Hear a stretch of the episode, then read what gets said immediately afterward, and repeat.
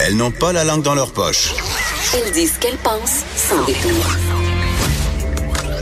Une heure de remise en question et de réflexion. Geneviève Peterson. Vanessa Destinée. Les effrontés. Bonjour tout le monde, j'espère que vous allez bien. Vanessa, le grand décompte est commencé. Plus que trois émissions avant que je m'envole vers le ciel azureux de la Jamaïque. Mais là, j'ai peur. T'as peur de quoi? Ben, tout le monde sait que j'ai peur de l'avion, bien évidemment. Mais là, euh, il y a notre directeur de contenu, euh, Luc Fortin, qui est revenu euh, Oui. de vacances ce matin. Et là, il Oh, revenait, salut, allô, Luc. il revient de la République dominicaine et il me dit qu'il a, souffert de la chaleur. Et là, ça me rappelait que j'haïs la chaleur puis j'haïs le soleil. Pourquoi je me suis booké un voyage en Jamaïque? Pourquoi? sérieuse? Je te jure, j'aime pas le soleil? Ça me gratte le soleil. T'es-tu allergique? J'ai une Ben, amie qui est allergique au Je soleil. suis pas hein. allergique, mais j'ai une petite intolérance euh, au soleil. Puis j'aime pas me prélasser très longtemps. Genre me faire bronzer, c'est pas pour moi. Donc qu'est-ce que je vais faire que tu là-bas? deviens rouge, c'est ça, tu bronzes pas réellement. Je pense que je ressentais une pression d'aller dans un lieu exotique. Peut-être j'aurais été mieux d'aller au Nunavut. T'aurais pu aller au Portugal comme tout le monde ou en Croatie, la nouvelle Ben, destination une préférée. semaine, euh, une semaine, c'est un peu loin la Croatie. Ben non, ça le du, il y a fait. du décalage horaire. ça Oui, le je fait, sais, là, tout le monde fait. va en Croatie, mais tu sais pourquoi? Je suis je- allée moi-même. Mais J'adore. c'est super beau et je me suis interrogée euh, l'autre fois pourquoi certaines destinations devenaient tendance parce que Ah oui, hein? on sait Ça. que l'an passé euh, c'était l'Islande, tout le monde était en Islande. Ben, parce que les billets coûtaient pas cher Oui. avec ces compagnies Avec qui font War faillite. Air, oui. la compagnie fait désormais faillite, donc on voit ce que ça a donné. Mais vraiment, il y a des pays qui investissent euh, dans des campagnes euh, de publicité massive dans les pays étrangers pour attirer les touristes.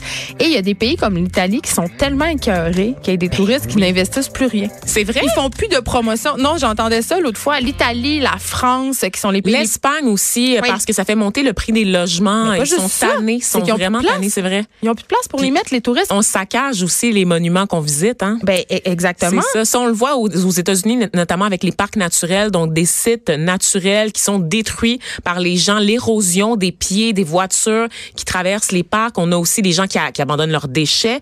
Euh, juste le fait aussi de- d'avoir des gens qui font la file pour prendre des selfies. C'est con, là? Non, mais ça les selfies temps, ouais. sont responsables de la dégradation Des monuments. de plusieurs monuments et d'objets, euh, trucs naturels aussi, Mais attends, il y a ça, mais il y a aussi euh, les infrastructures qui sont utilisées. Et là, je te parle euh, de Cannes, du festival de Cannes. Hmm. Oh là là. Puis il y a une petite anecdote par rapport à ça, on va y revenir. Mais tu sais qu'à Cannes, un- moi je suis déjà allée là-bas, c'est une petite ville, il n'y a pas beaucoup d'habitants tant que ça. C'est une petite ville à flanc de montagne sur la côte d'Azur. Et quand les festivaliers débarquent, évidemment, ils doivent installer des toilettes en plus parce que ça fait énormément de pression sur le système d'égout. Tu sais, en Europe, les systèmes d'égout, c'est pas comme ici. là. C'est c'est- très, très vieux. Donc, il y a ça, il y a plus de place pour... Il y a plus littéralement de mètres carrés où mettre les gens sur la place. Il y a trop de gens. Tu sais, la capacité est atteinte. On dépasse ouais, la hein? C'est capacité. pour ça que tout le monde est sur des bateaux? Ben, un peu, mais euh, littéralement un peu pour ça. tu Ah, ouais. euh, c'est quasiment plus confortable sur un yacht que genre sur, euh, sur la terre ferme mais tu avec sais- toute ben cette oui, masse-là d'humains. Puis tu sais Eh que ben. l'été, les, ceux, les habitants du sud de la France, ils s'en vont. Ils s'en vont. Ah, même, des même en. Italie, même en Italie, les gens qui sont euh, euh, qui habitent Venise pour vrai, pis ça, ils sacent leur camp. C'est-tu parce que. Mais non, mais ça, c'est parce que l'eau sent mauvais l'été parce qu'il fait tellement chaud. Ben, un, ils ont, un, ils ont un gros problème de là. Ah, mais wesh. mais les, les, les gens qui habitent là-bas, les Parisiens, tout ça, en France, ils- Mais tu sais que je les trop comprends. disent, ben oui, c'est Après une semaine, là. Juste dans le Vieux-Québec l'été. Non, après trois jours de Grand Prix à Montréal avec les maudits monsieur à casquette là, puis les chandails polo rouge Ferrari, honnêtement là, j'étais comme OK, je peux pas être à Montréal. Mais c'est comme ça pour eux à l'année C'est longue. insupportable. Ben, c'est ça. Donc, euh, puis, tu sais, je, je discutais justement avec Luc euh, de- des resorts, justement, de cette industrie-là, où il y a une opulence absolument incroyable et surtout, euh, on est obligé de boire dans des bouteilles d'eau. Donc, écologiquement, là, c'est épouvantable. Le- la villégiature, les resorts, toutes ces affaires-là. Fait que là, euh, je m'en vais dans trois jours et je me sens un petit peu coupable. Mais ça va être ma fête, Vanessa. Ça va être ma fête. Je parle le jour de ma fête, le jour Tu de 37 des crédits carbone euh, pour acheter ta place au paradis, Geneviève. Non, je c'est pense comme que les je vais juste m'acheter du linge. Je vais juste m'acheter du linge. en, en Jamaïque. Je, je reviens sur Cannes parce que je sais pas si tu as vu ça passer. Euh, Il y a une mannequin, euh, c'est une actrice aussi vietnamienne, qui est menacée par son gouvernement, Vanessa, tiens-toi bien, de recevoir une amende à cause de la robe qu'elle portait sur le tapis rouge. Oh my God. Et là, euh, on va mettre une photo. Elle est vietnamienne, c'est Oui. c'est pas de la musulmanie là. Non, non, c'est une Ah, Vietnamienne. On va mettre une photo d'elle. Noctrine, évidemment, c'est sûr que je prononce mal son nom. Elle a 29 ans. Elle était là pour présenter euh, le film Une vie cachée. Et elle avait une robe, et là, je vous la décris. Vous allez la voir là, sur notre site. Ah, Pour vrai, il faut absolument aller la voir sur la page des effrontés. C'est c'est un bout de tissu qui cache pas grand-chose. C'était une robe noire. euh, diaphane, en fait, là, en tissu transparent avec des perles noires. Et on voyait, écoute, on voit son popotin, là. Et évidemment, euh, ça a fait le tour du monde. Je pense que c'est la robe la plus provocante que j'ai jamais vue de. Ah, non, oublie le pas- décolleté de J-Lo. Non, là. non, t'as pas vu la robe de Bella Hadid il y a quelques années. Ben, je- honnêtement, je pense que ça Ah, allait plus loin que On ça. va les comparer. On, va pourrait les, mettre- comparer. On va ça. les mettre la Mais euh, c'est ça, le ministère de la Culture, du Sport et du Tourisme vietnamien a laissé entendre qu'il pourrait donner une amende à la jeune femme. Je veux Ah, dire. ouais, hein? Oui, puis c'est un peu un peu cave parce que bon évidemment euh, donner une amende à quelqu'un parce qu'elle porte une robe trop osée, j'ai pas besoin de vous dire que ça a aucun sens, mais en plus c'était pas une artiste qui était déléguée par ce ministère-là et envoyée à l'événement pour les représenter là, tu sais. Ben. mais ils ont quand même dit que son ensemble était inapproprié, agressant et Agressant. Indignant. Oh mon Dieu Seigneur. Oui, hein. puis là, ben, sais-tu qu'est-ce qui est un peu drôle? C'est que là, en ce moment, le ministère étudie les lois, OK, pour pouvoir donner la possibilité, euh, justement, de lui donner une amende. Il cherche une façon de lui en donner une. Et là, tu me montres la robe de Bella Hadid. Et pour vrai, moi, je la trouve moins provocante Ben voyons. que la robe. Sais-tu pourquoi? Pourquoi donc? Parce qu'on dirait que quand tu portes un drapé par-dessus de la peau puis qu'on voit en dessous, c'est plus provoquant que quand il y a rien. Ouais. Mais je trouve, en tout cas, on voit de la foufoune pareil. Là. Il y a- a, pas gros foufoune, on s'entend parce qu'elle est Ben très, très euh, mince. Là. En, en Mais- cas de, dans le cas de Doctrine, on voit carrément ses fesses au Ah ouais, complet. hein. là. Est-ce que Cannes, c'est l'événement pour voir des fesses? Il me semble que Cannes, c'est le, le summum du snob. C'est pas, c'est pas comme les MTV Movie que c'est Awards. vraiment une tactique pour faire parler de soi. Là. Rendu là, là, avoir quelques euh, contrats euh, sur, euh, sur des passerelles en Europe, qui sait?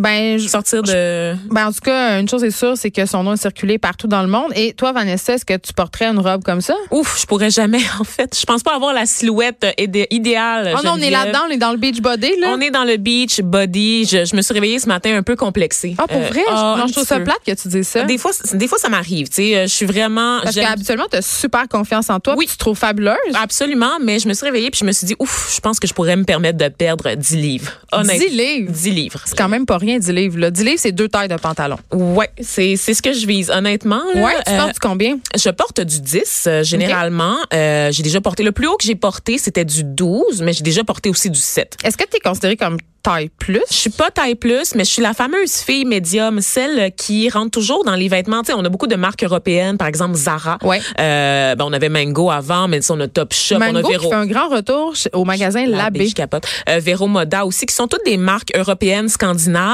qui, euh, quand je me trouve dans ces magasins-là, je porte toujours les dernières tailles, les tailles les plus grandes de ces magasins-là. Mais est-ce en que tu fait, penses parce que aussi- je ne rentre pas dans le médium de ces boutiques-là. Et le médium, en général, est la taille qui disparaît très rapidement, la taille Ben, qu'on- la dont taille on parle moyenne. Pas. Oui, c'est ça, c'est la taille dont on te- parle pas, en fait. J'ai envie de te demander, euh, est-ce que tu penses que euh, tu rentres pas dans la, la taille de vêtements aussi à cause de ta morphologie? Ah ben oui, c'est Parce que je pense pas que les marques pensent encore tout à fait, mettons, aux femmes noires qui ont souvent des fesses plus bombées. ou Absolument, sais, absolument. Puis moi, je suis grande en plus. Hein. Rajoute le fait que j'ai plusieurs handicaps. Oui, absolument, mais non, mais c'est vrai, c'est beaucoup de tissu pour recouvrir mes fesses et le fait que je suis grande aussi. Ouais. C'est que souvent, genre, euh, j'ai des pantalons qui m'arrivent comme à la cheville alors que ça devrait être un pantalon long.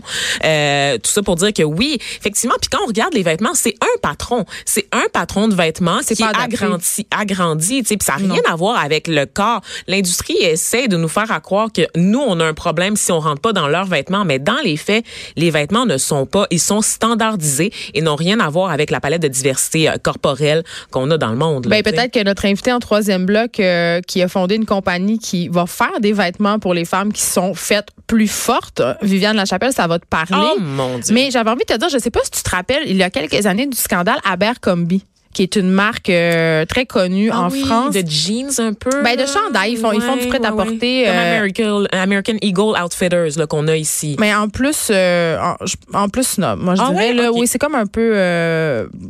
Euh, Ouais, c'est plus cher. Ah, Mais euh, les Abercrombie avait été un peu euh, au centre d'une controverse parce qu'ils refusaient de faire une taille en haut du L. Et le président était sorti pour dire qu'eux, ils n'avaient pas envie que leurs vêtements soient portés par des gens qui ont un surplus de poids. Tabarnouche. Eux, ils l'avaient carrément dit. Mais il y a plusieurs marques qui font ça. Quand tu vas euh, dans des boutiques un peu plus chères, où il y a des marques un peu plus high-end, ben j'ai envie de te dire que c'est un, c'est taillé très, très petit. C'est très petit. Moi, à je la vais, base. moi, je porte du X-Small ou du Small. Ouais. OK? Puis des fois, du médium, mais c'est vraiment rare.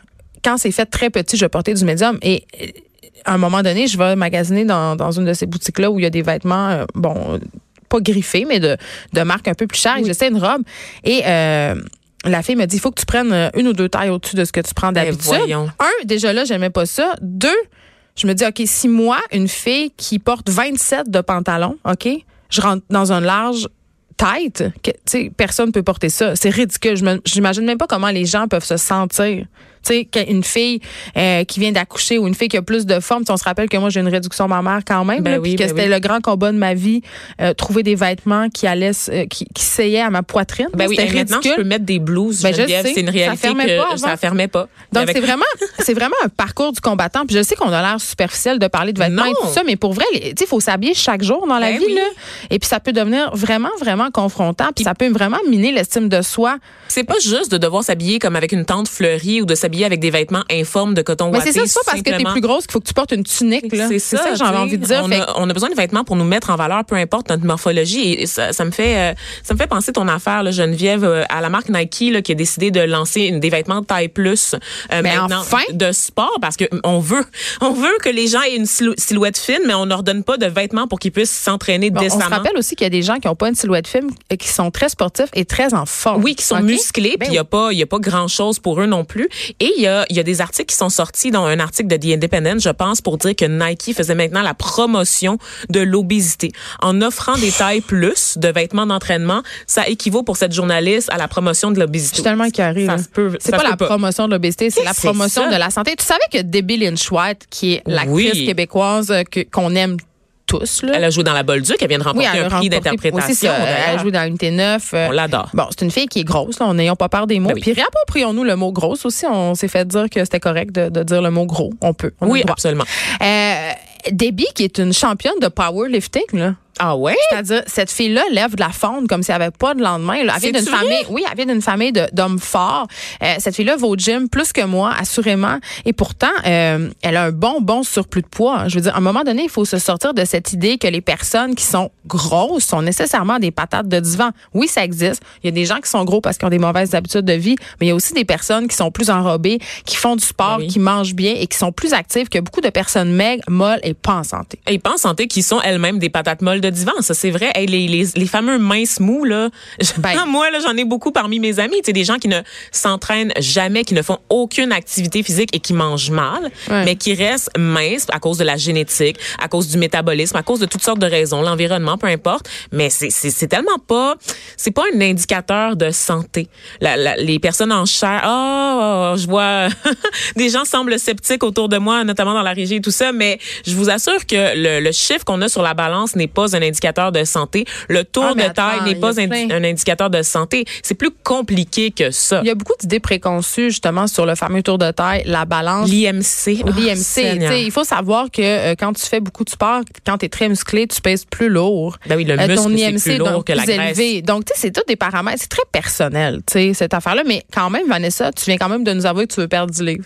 Oui. Malgré tout. Oui. Fait que la pression sociale est forte. c'est la pression sociale, mais c'est aussi le poids que avec lequel je suis en confiance. C'est-à-dire que c'est j'ai toujours oscillé à C'est ton poids naturel? Mon poids Parce qu'on parle naturel. beaucoup de ça ces temps-ci, le poids naturel. qui est le poids là, je, je te dirais Logique. que oui, c'est ça le poids logique, celui auquel autour duquel je sais généralement. Puis là moi, je me suis un peu laissé aller, je te dirais que j'ai une bonne vie comme C'est à cause de moi. Non, pas du tout. Quand on est en amour aussi, on a tendance à, à plus manger. hein. Les couples, euh, les couples souvent vont grossir ensemble. Il y avait un article justement là-dessus. C'était Ah oui? Les gens qui sont pensé? en couple ont Ben un IMC plus élevé. Ben oui, J'ai pas de misère à le croire. Ben c'est sûr, puis on revient d'un hiver qui a été particulièrement long et Dieu sait que quand il fait froid, j'ai tendance à manger euh, la tourtière, tu sais tout- toutes les, On aliments lourds qui bourrent en fait. Je sais pas si c'est pour ma dépense calorique, je sais pas quelle excuse je peux m'inventer pour justifier euh, mon amour euh, du gratin de patates, mais sachez que ça existe, tu sais, sachez que j'en suis là dans ma vie. Bon, fait qu'on va suivre ta perte de poids, tu vas nous en parler parce que là, tu t'engages-tu dans une démarche concrète d'alimentation plus saine? Ben, c'est sûr que j'ai commencé à faire le ballet, fait que ça a été pour moi Le ballet hop. Le ballet hop, la première, euh, ça m'a redonné le goût de faire du sport. Si on en parlait là au début euh, de la semaine, et je pense peut-être aussi m'inscrire à des cours de spinning. J'ai vu euh, une option qui, qui m'apparaissait fort intéressante, du spinning avec- de la musique pop en fait, vraiment dynamique, c'est des combats de divas. Et le spinning. Donc des choses pour me motiver à faire du sport. Et je sais toi Geneviève que tu es fan de spinning, donc j'ai ta bénédiction. T'as ma bénédiction. Yes. Puis si vous avez jamais essayé ça, le spinning, puis vous cherchez à vous vous remettre en forme au niveau cardiovasculaire et à perdre du poids euh, par la bande parce que c'est vraiment un résultat direct. C'est une heure de cardio. Le spinning, ça peut être vraiment, vraiment cool. Puis on a tous un peu peur de ce sport-là parce qu'on a cette idée qu'il y a une espèce de moniteur en avant qui crie puis que c'est Je pense, agressant. tu sais, aux vidéos là, de- d'aérobie des années C'est pas du tout 80, ça. là, C'est un peu qui passait le dimanche à 10 heures là, à télé. Puis je vous le dis là, si vous êtes du genre à être intimidé par les gyms et par les cours de groupe parce qu'on se compare toujours, tu sais quand tu vas dans un cours de groupe, il y a des gens qui sont forcément meilleurs, on n'est pas tous au même niveau, mais au spinning, c'est chacun sur son vélo. Donc personne le sait euh, si t'es moins bon, si t'es moins habitué, puis c'est toi contre toi. Fait que pour les gens, super. les gens qui sont confrontés par le gym, c'est une bonne porte d'entrée. Voilà. Euh, on s'en va ailleurs avec Nicolas de Rosa. Nicolas qui, est, euh, qui est notre euh, gars de drogue, qui vient nous parler de drogue, mais là, c'est pas de ça. Non, des- c'est pas de ça que tu viens nous parler ce matin, euh, Nicolas de Rosa. Bonjour. Salut. Euh, tu as publié un article parce que la semaine dernière, on a parlé avec Vanessa euh, de quelque chose qui circulait sur les internets, euh, qui allait avoir en fait un défilé de la fierté hétéro à Boston Ouais. euh, à la fin août. Et là, c'est drôle parce qu'en fin de semaine, je suis dans un bar karaoké, j'ai rencontré euh, des Bostonnais et je leur ai parlé de ce fameux défilé-là et ils étaient outrés. Ils étaient complètement... Complètement. Ben en fait, ça... Moi, je pensais que c'était un peu un truc euh, dont personne n'avait entendu parler, mais non, ça, ça a quand même fait euh, les manchettes. Et ça, en tout cas, pour moi, ça me semble absurde, mais justement, je l'ai dit, ça a fait un espèce de gros tollé sur les médias sociaux. Mais raconte-nous un peu, euh, les organisateurs derrière cet événement-là, c'est qui? Ouais, ben c'est ça en fait. Que, comme tu disais, là, ça a quand même provoqué beaucoup de réactions aux États-Unis, Ben. notamment. Même ici, là, on a entendu beaucoup parler. Puis euh, les médias n'ont pas vraiment creusé beaucoup. Euh, qui était derrière ça. Il y a eu quelques articles qui sont parus par la suite, mais au départ, il y a eu beaucoup d'indignation, beaucoup de réactions. Puis on apprend que bon, l'organisme Super Happy Fun America qui organisait ça, ben il est lié à un autre groupe qui s'appelle euh, Resist Marxism et euh, grande surprise, euh, des gens d'extrême droite. Parce que toi, euh, tu as fait voilà. cette enquête-là. D'ailleurs, c'est publié sur le site de Tabloïd. Donc, c'est un organisme euh, d'extrême droite qui prétend, en fait, que les hétéros seraient opprimés. Ouais, ben c'est- Excuse-moi, là. Non, mais tu sais, en fait, c'est c'est ça, c'est qu'ils prétendent pas ça pour vrai. tu sais. Dans- C'est juste, dans le fond, du, du trolling, c'est du troll. là, tu sais, Ils disent ça Ils juste sont pour comme la provoquer. présidente de la FFQ. Ouais, exact. D'une d'une manière, j'imagine, là là. ils, ils- ils veulent un peu euh, démarrer une conversation en, en disant des choses un peu euh, outrageantes, là, mais disons que c'est pas tout à fait euh, le- le- la, même discussion qu'ils veulent avoir, mais, mais voilà, je pense que c'est un peu dans, dans le même genre. Là. Ils essaient juste de provoquer, puis justement, euh, ben, de propager de la haine, en fait, envers les, les- la communauté LGBTQ. C'est ça, parce que sur leur site Internet, euh, c'est écrit, là, c'est une traduction évidemment, les personnes hétéros sont une majorité opprimée. Nous lutterons pour que les hétéros de partout aient le droit d'exprimer leur fierté sans craindre le jugement et la, haine, euh, et la haine. Pardon. Un jour, les hétéros seront traités d'égal à égal avec les autres orientations. C'est ironique, évidemment. On fait appel au à tout le mouvement, l'espèce des revendications des LGBTQ. Et là, eux, ils ont même voulu ajouter une lettre, la lettre S pour straight, à, à, ce- à cette suite de lettres-là. Je veux dire, c'est, ridicule, mais il y a des gens qui ont embarqué là-dedans, beaucoup, là, qui n'ont pas saisi l'ironie, qui, ont, qui leur ont fait de la pub.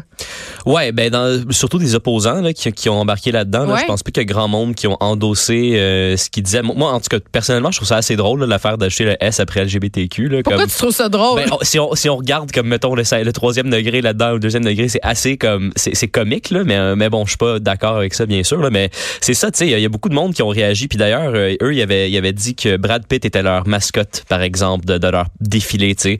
Fait que euh, Brad Pitt, il a dû euh, dénoncer ça. Tu sais, il y a eu des articles qui ont été écrits ils ont là-dessus. menacé de poursuite. Tout à fait, tout à fait, tu sais, puis puis c'est des réactions comme ça qui ont donné de la pub gratuite Mais c'est un piège. Tout le monde est tombé dans le piège. Même nous, on en a parlé. On est en train d'en parler en ce moment. Il y a l'acteur Chris Evans qu'on connaît pour son rôle dans le film Captain America euh, qui, en a parlé. Brad Pitt aussi. Oui, c'est ça qu'on vient de dire. Ah oui. Écoute, Vanessa, arrête de magasiner des sacoches non, en pas ligne. du tout. Je gère la page Mais- Facebook des effrontés. Mais Chris Evans, justement, il y a quand même 12 millions d'abonnés. Fait Ouais. que ça donne énormément euh, de visibilité à cet événement-là. Et c'est ça qu'ils voulaient, les organisateurs. Ils voulaient faire parler d'eux. On est tous tombés dans ce piège-là. Ben, je pense que, tu sais, veut, veut pas, là, euh, faut qu'on fasse un peu de, de, de réflexion euh, là-dedans parce qu'on est quand même dans une culture du clic beaucoup dans les médias. N'est-ce pas? Quand, ben, ah, un peu, un peu. Des fois, là, certaines, euh, certaines entreprises de presse euh, sont comme ça. Je sais pas de qui. Donc euh, non, je sais pas non plus, mais mais tu sais, euh, c'est c'est c'est des histoires comme ça là qui sont complètement euh, flyées là, complètement, que c'est n'importe quoi. C'est ce genre de choses là qui euh, créent de l'indignation, qui créent des clics. Puis on sait, on le sait très bien là que quand on suscite des émotions négatives, quand on suscite la frustration chez les lecteurs, ben c'est ça qui fait le plus cliquer, ça qui fait le plus réagir. Puis veut veut pas quand Chris Evans, quand Brad Pitt parle de ça, ben quand une célébrité dit quelque Mais chose. ça attire l'attention. Voilà. Puis j'ai envie de te dire, Nicolas, puis je sais pas si tu seras d'accord avec moi là-dessus, c'est que évidemment, il y a beaucoup de lumière qui est fait euh, sur ce groupe-là, qui est Super Happy Fun America. Il y a peut-être des gens qui vont aller voir ça, Mhm. pas pour niaiser, c'est-à-dire ils ont jamais entendu parler de ça. Là, ils voient euh, que ça circule dans les médias, ils vont voir et tout d'un coup, ils trouvent un discours pour en quelque sorte se radicaliser quelque part. Oui. C'est oui, ça le but de ça. Ben, je pense, je pense que le but de Parce que ça, moi, je me demande beaucoup c'est quoi le but là, en ce moment? c'est sûr que c'est difficile de savoir c'est quoi exactement le but, mais d'habitude, là, quand, quand, quand des groupes emploient des tactiques de la sorte, moi, je pense que leur but ultime, c'est de tenir le défilé, puis ils s'attendent à ce que du monde vienne contre-manifester. ça va avoir lieu, tu penses? Parce que le maire peut pas l'empêcher, le maire de Boston. Ont- euh, Il n'y aurait pas vraiment de raison pour l'empêcher, en fait. T'sais, si ont un liberté. itinéraire euh, fixe, t'sais, si on a un itinéraire clair, euh, ils ont la liberté d'expression. Puis surtout aux États-Unis, ils ont une liberté d'expression beaucoup plus absolue qu'ici, disons. Là. Oui. Fait que je pense qu'ils s'attendent à ce que du monde vienne manifester. Puis là, à ce moment-là, ils pourront accuser ces gens-là. Ah ben, vous êtes euh, juste, euh, vous discriminez euh, contre les contre les straight, t'sais, parce que là, vous voulez même pas qu'on s'exprime sur. Fait que je pense que c'est un autre piège qui tendent ultimement. Là. Fait que je pense Et on va que- tomber dedans. J'ai Ben, l'impression qu'on va tomber dedans. Que, tu sais, ultimement, je pense qu'il va y avoir quoi? Peut-être 20 personnes à leur manif, là. Eh ça va là pas là. être. Mais tu vas euh, suivre ça pour nous, Nicolas de Rosa. Je pense que ne nourrissez, donc. ne nourrissez pas les trolls devrait euh, quand même être quelque chose à laquelle on réfléchit. Et là, je profite euh, du fait que tu es là, Nicolas, parce que je niaisais, je disais que tu avais le bait drogue euh, à l'émission. Mais on en a parlé l'autre fois quand tu es venu. La possibilité de décriminaliser Mm-hmm. les drogues. Puis Vanessa était pas nécessairement d'accord avec nous parce que nous, euh, notre position, c'est qu'on on aimerait que toutes les drogues soient décriminalisées. Et là, il y a le comité de la santé de la Chambre des communes euh, qui exhorte le gouvernement fédéral à étudier justement l'expérience du Portugal qui a décriminalisé la possession de drogue, Mhm. toutes les drogues. Mhm. Euh, toi, tu penses quoi de ça? Ben, ce serait un bon premier pas. Tu sais, euh, ultimement, je pense pas que, que, que la décriminalisation, c'est nécessairement une bonne chose. Ben, c'est une bonne chose dans le sens qu'on criminalise plus les utilisateurs. Mais, euh, veut, veut pas, les drogues vont quand même venir de sources euh, illicites. Fait que je pense que c'est la Toi, tu irais légalisation. plus loin? Ouais, légalisation totale. euh, Mais moi plutôt. aussi, on les, on les produirait. Ouais. Vanessa n'est Ouais. pas d'accord. Je suis toujours pas d'accord en fait parce que je considère que dans des communautés particulièrement vulnérables, Ouais. notamment les communautés autochtones de l'ouest du pays, et c'est en se basant d'ailleurs sur cette réalité-là que les gens ont formulé leur rapport, je pense que ça va continuer à faire encore plus de ravages. Donc parce que les gens, ça veut pas dire par le fait que ça soit légal, fait pas en sorte qu'il y a plus de ressources pour accompagner les gens qui consomment la drogue. Donc on se ramasse avec des populations qui overdose sur des médicaments ou sur de la drogue obtenue de manière illicite, qui va quand même être coupée avec plein de Ben, cochonneries. c'est là, c'est là où moi je suis un sais, peu avec toi. on Euh, là. Si on prend l'exemple du Portugal, on sait quand même qu'au Portugal, il y a 170 centres de thérapie euh, pour 11 millions de personnes, OK? Et le pays quand même offre des services de santé mentale et une éducation obligatoire en ce qui concerne l'utilisation et les méfaits des drogues dans ces écoles. Donc, c'est un peu irréaliste de présumer que le Canada pourrait juste faire tout ça sans mettre en place beaucoup de mesures. Et on sait qu'on a déjà des problèmes vraiment intenses avec l'Auto-Québec, les machinations installées dans les populations vulnérables. Oui. Je pense qu'on aurait comme une... Puis la grandeur du territoire aussi. Ouais, on c'est ça. pense là, aux autochtones notamment, je reviens là-dessus, mais Ouais. dans le nord du Canada, dans le nord du Québec, la drogue fait des ravages et ce sont des communautés qui sont isolées, qui sont déjà difficiles d'accès pour des soins de santé bien bien normaux, euh, comme Ouais. par exemple des médecins obsté- obstétrici- Ben, juste avoir obstétriciens, l'épidurale, c'est difficile. Ben, c'est très difficile, donc tu peux pas, tu peux pas dire on va légaliser ça puis il y aura pas de conséquences. Non, pour mais c'est vous? sûr- c'est sûr qu'il faut euh, faire plein d'autres choses autour de ça, mais je veux juste peut-être apporter une nuance. Vas-y Les donc. machines à sous, là, euh, si le gouvernement les, les faisait pas, il y a personne qui les, qui les ferait. Non, ça Alors serait le que- crime organisé qui serait encore là-dedans comme avant, comme c'était le cas avant. C'est ça, alors que la drogue, là. Et euh, pourtant, tout le monde s'insurge quand on parle d'ouvrir un nouveau casino dans un quartier vulnérable. Pourquoi on s'insurge? Parce qu'on sait qu'il y a des conséquences réelles. Ouais, ça va être donnes- géré par le gouvernement. Écoute. Oh mon Dieu. écoute. Ils sont pas d'accord. On est vraiment, vraiment pas d'accord. On n'est pas obligé d'être d'accord, c'est ça qui est beau. Euh, et là, je veux juste souligner pour nos auditeurs que le premier ministre Justin Trudeau euh, refuse pour l'instant d'envisager la décriminalisation. Donc, capotez pas, c'est pas à veille d'arriver. On s'arrête un petit peu.